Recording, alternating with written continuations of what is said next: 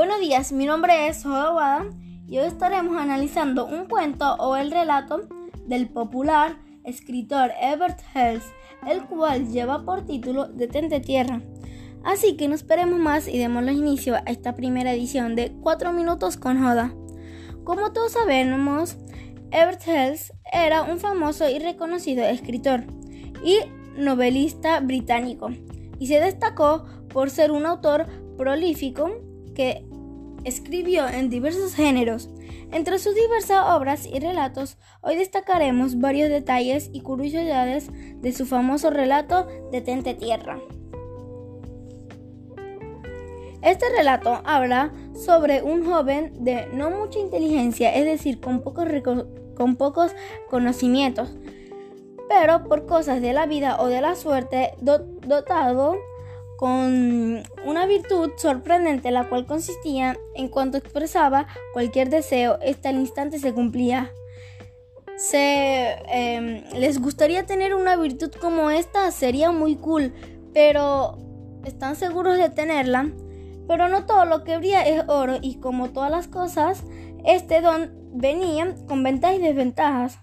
Aunque de acuerdo al relato, esta virtud tan seductora, al parecer no le trajo a su poseedor ni a sus semejantes más que disgustos.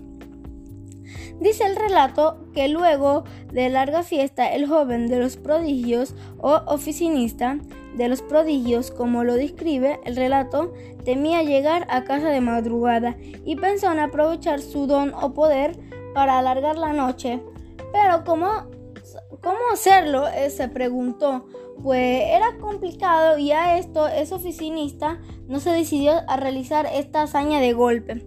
Entonces su amigo le aconsejó que probara por probar no se pierde nada. Sin pasar en, en consecuencia, el oficinista adoptó una actitud imperativa y dijo solamente detente tierra y deja de girar. Al momento su deseo se realizó y ocasionó un tremendo caos en la tierra ya que desapareció la gravedad, las personas, las casas, las, eh, calles, todo. Todo se volvió un caos. Ese oficinista, el oficinista, aún sin pensar en nadie más, deseó nada más estar vivo y a salvo y al momento se realizó. Al verse, al verse este solo y todo a su alrededor, desordenado y vacío, reflexionó sobre su don y pensó, ¿qué pasaría si ya no tuviera su don? Y decidió abandonar su don, pero antes em, debía arreglar todo el caos que su deseo había causado. Pero debía pensar bien en lo que iba a pedir. Y luego decidió utilizar por última vez su don y dijo, es mi deseo que en cuanto se realice lo que ahora voy a ordenar, pierda yo el poder de hacer prodigios que hasta ahora he tenido y me convierta en un hombre como todos los demás. Mi última orden es que todo vuelva a ser como antes.